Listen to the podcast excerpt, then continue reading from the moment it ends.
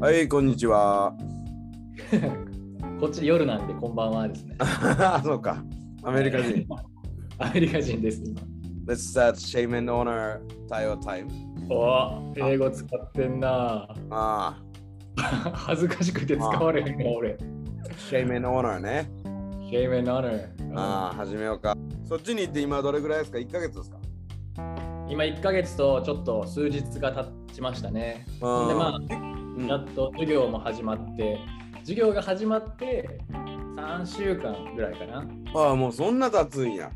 そうなんですよね。だからもう、なんていうの、本格的に始まったって感じがします。そのあ始まるまでは、ほんまに、なんていうの、環境に慣れていくだけの時間を過ごしてたけど、始まった瞬間から、ほな来週はこの本の何ページまで読んできてくださいとか、授業の前までにレスポンス、感想とか、問題点とかを書いて、えーホームページにアップしといてくださいみたいな。うん。のが始まってなんかマジでいきなりアクセル全開みたいな感じで始まった印象がありますね。めっちゃなんか本読まされるっていうような進学校ってな。あみんななんかそれ言っててほんまにそうやったというか、うーん。なんか僕あのこっちで、えっと、日本でもともと宣教師とか宣教師プラス大学の先生もしてはしてはったかなそのメンノナイト・ブレザレンの方がいて宣教師の方が。でその人に今度会いに行くっていう時にあのまあなんか近況どうですかみたいなメールしてくれたからその進学校の課題の多さにビビってますみたいなことを書いたらなんかその人は日本で教授をしていた時の経験教授じゃないか大学の先生をしていた時の経験から私自身も日本にいた時にはその日本の大学生があまりにも求められてないことに驚きましたみたいなこと書いてて。課題が少ないとかあとはまグレード成績をつけるのが緩いみたいなのに驚いたみたいなこと言ってあって。だからなんか今まではその耳で聞いてきただけやったけど今やっとそのアメリカのその入学するのは簡単でも卒業するのが難しいっていうのを実感してますね。それできなかったらどうなの？まあ大学にもよると思うけど幸いうちの学校はやっぱりキリスト教系の大学でもあるし特に俺が行ってるのはキリスト教系の大学の中のキリスト教の進学校やからうん。哀れみはまだあるというか そのママさんとかも言い張るんですよ。うんうんあのお子さん育てててとかうんあと仕事しててみたいな人もいるからうん。うんその家族のことが大変なのにうん頑張りすぎてドロップアウトするのも良くないみたいなのを教授の人たちは言ってくれててうん。だからもうほんまに無理やと思ったら相談してくださいみたいな代替措置をあの提案するのでみたいなことは言われてるなるほどね。だからうちの進学校はそこまで課題、まあ、多くないもんね。ああそうなんやうん。まあそれでもあるけど、まあ基本的に働いてる人たちが行けるようにっていう進学校やからやと思うね。ああなるほどね。うん。なんか宿題いいなって思いつつありますね。でなんでそう思うかっていうとやっぱプロの人らが出す宿題ってちゃんとしてるんですよね。漠然と考えを書きなさいじゃなくてこの様式に従って考えてみてくださいとか。ディスカッションではこのことを特に話し合ってみてくださいみたいな。ちゃんとその補助線を引いてくれるというか。だからそれってその教授の思考法が反映されてるというか。こういうふうに考えたら議論が立て上がっていきますよみたいな感じで、まあ、それはその先には多分自分で考えれるようになるのが理想っていうのはあると思うけど。でもその宿題の出し方がうまいと。結構大変ではあるけど。でもなんか自分の考えが整理されていくのが分かるというか。おっていうのでなんかやっぱプロの人の出す宿題っていうのはいいんやなって思いました、なるほどね。そうそうそうめちゃくちゃおもろいな、それ。へえ、いいね、いいね。だからまあ毎週毎週の宿題になんていうの？尻に火がついた状態というか自転車操業みたいな感じやけどでも楽しいのは楽しいですね。まあ言うたらそれれだけに集中できる環境やもんね。そうですね僕は特にその恵まれてる環境ではありますよね。他の人は、うん、割と仕事しながらとか、まあ、マさんとしての働きしながらうんシングルマザーとか持ったりして、大変そうな感じは話してうる。ん。奥さんもしっかり支えてくれるしね。そうですね。ありがたいですね。絵のやつ発表してたな。そうなんですよね。これどこまで公ぜ表していいんか知らんけど。ひいや、もう多分公表していいと思います。インスタグラムやってる人は、あのひらがなの王の塩で検索してもらえたら、えー奥さんがね、うちの奥さんが教会で使えるイラストっていうのをコンセプトに絵を上げ始めたので、まあ、なんか、そのすごい円安とかっていうのもあったりして、経済的にこう、楽な状況ではないんですけど、うん。かといって奥さんはそのビザの関係で大学でもバイトができないみたいな感じだったね、でまあそれ以外の仕事は持ってのほかみたいな感じやからだからそのしなんていうかな不安を減らすためにお金を稼ぐための仕事をするっていうのが多分、えー合理的にはそうなんやけど奥うんうん。さんはその逆やってみようみたいな感じで考えて。その時間があるからこそ今神様のために使える時間として何かできることしたいなって言ってでやっぱそのしおちゃん自身がユースパスタで働いててあのチラシとか作るときにあの絵あったらええのになとか。イラストやってあるやん。あの無料で使えるよっていう。あれにも頼ってたけどでもやっぱ教会で使いやすい絵がたまになかったりする、まあ、それイラスト屋のせいじゃなくてビーズがちゃうから仕方ないんだけど。ほなその隙間を埋めるようななんか絵を描けたらいいなみたいなのが多分アートポイントで。だからその絵を描く人がいる教会とかはまあいいけどそうじゃない教会の人とかにもぜひ使ってもらいたいみたいなことをいいや。俺もあのうちのあの教会の教会だよりのイラストみたいなのをちょっとだけ描いたことあるわ。ええ見たいわ。いやいろうちの奥さんとかも描いたりもしたな1回ぐらい。すごいね。それは立候補したんですかジョージさんが？あうちのお母さんがあの編集してるから。ああなるほど、ね、ここに絵欲しいねんけどみたいに言われてああじゃあいいねみんなで作ってる感じがしてでもこの対話タイムもな言葉と絵っていうのが結構あのテーマでもあるやん。はいはいはいだからなんかゆうやの隣にその絵を描ける人がいてなんかその言葉と絵のどっちもの芸術をさ言言ってる感じがベストカップルやね。ありがとうございます。はい、いやまあまたちょっと恋愛会もしたいし言葉と絵の会もしたいねんけど。はいはいはい。でも言葉ってそもそも絵でもあるやん。えっ、ー、とちょっと飛んだけど。あの絵と言葉とか絵と論理で分けられるけど論理って描くことやと思うねんな。うんうんうん。ここにこういう構造があってここにこう配置されてこことここが結び合ってとかで何かを何かで例えてとかこう共通点探してとか。はいはい。それでまあ絵の中のまた一分野とかまた分野分かれると思うけどそれと同じだって言えたりもすると思うね。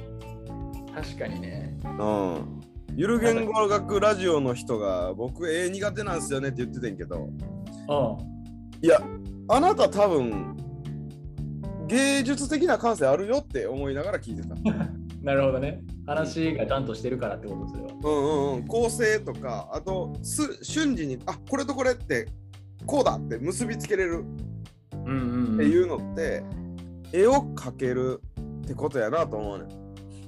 なるほどね。でなんかまさに言語学の勉強した時にその言語どう定義するかみたいな話にやっぱなるんですけど言語はシンボルやっていうはいはいはいはい。前なんかちらっと言ってたあるんですよね。前話したかもしれないですけど、例えばまあ英語でちょっと考えると、英語の用語で考えると、言えっとね、言語のとか、言語的なみたいな形容詞の言葉として、バーバルっていうのがあるんですよ。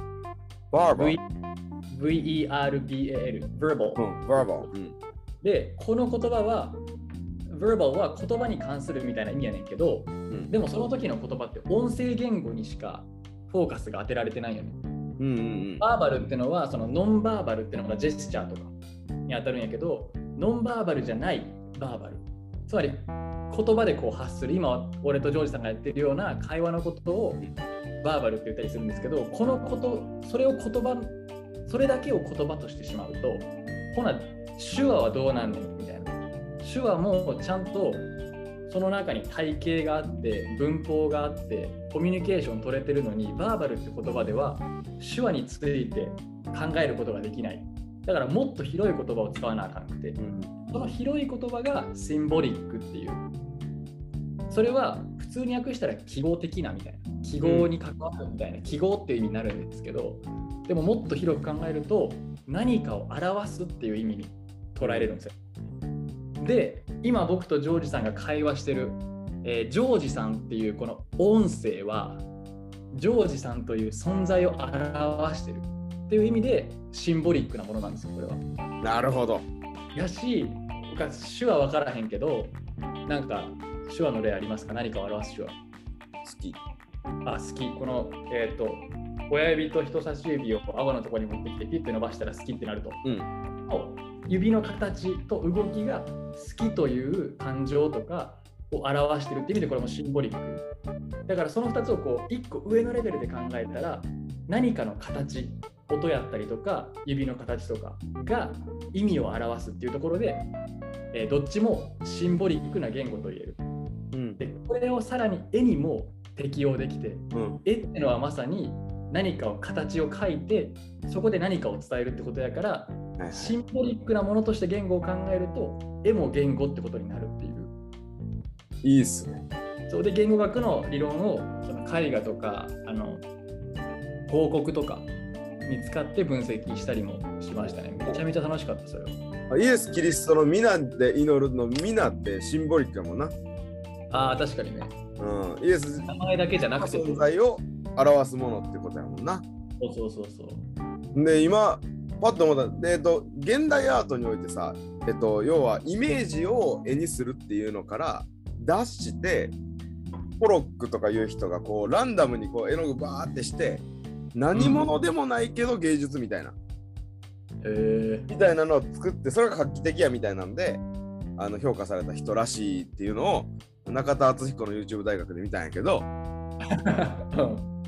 でそれなんかね絵とえー、言葉の違いを奥さんと話してる時にあランダム性みたいなのが違うなと思って。ああなるほどね。言葉はこう組み立てて組み立ててこう言うって決めて絵もまあそういうとこあるけどでも絵って描いてるうちにあれ面白くなったなとかあこんなことしてみたくなったとかがあってそれがおもろいと。でもでもやで。俺もここ興奮してくるけど。でもクリスチャンにとっては祈りってランダム性あるねああなるほどね。祈りの中で祈りが変えられていって知らないうちに言葉が加えられていってイメージが与えられていってそこにランダム性がある。それが描かれてるのが詩篇なわけ。ああえちょっと待ってあの祈りの中で言葉が変えられていくってのはどういう意味ですか？一回の祈りの中でそれとも人生を通して祈りの中で？どっちも。